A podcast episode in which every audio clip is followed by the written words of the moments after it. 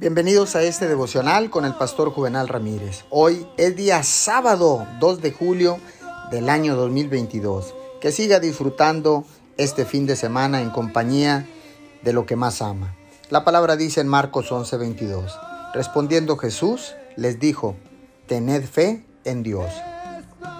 Una de las mayores capacidades que Dios nos ha dado a cada uno de nosotros es nuestra capacidad de creer. Si usted cree, puede ser exitoso. Si usted cree, puede superar los errores del pasado. Si usted cree, puede cumplir su destino que Dios le ha dado. Hay un poder increíble en lo que creemos. Lo que usted cree es superior a lo que dice el informe médico.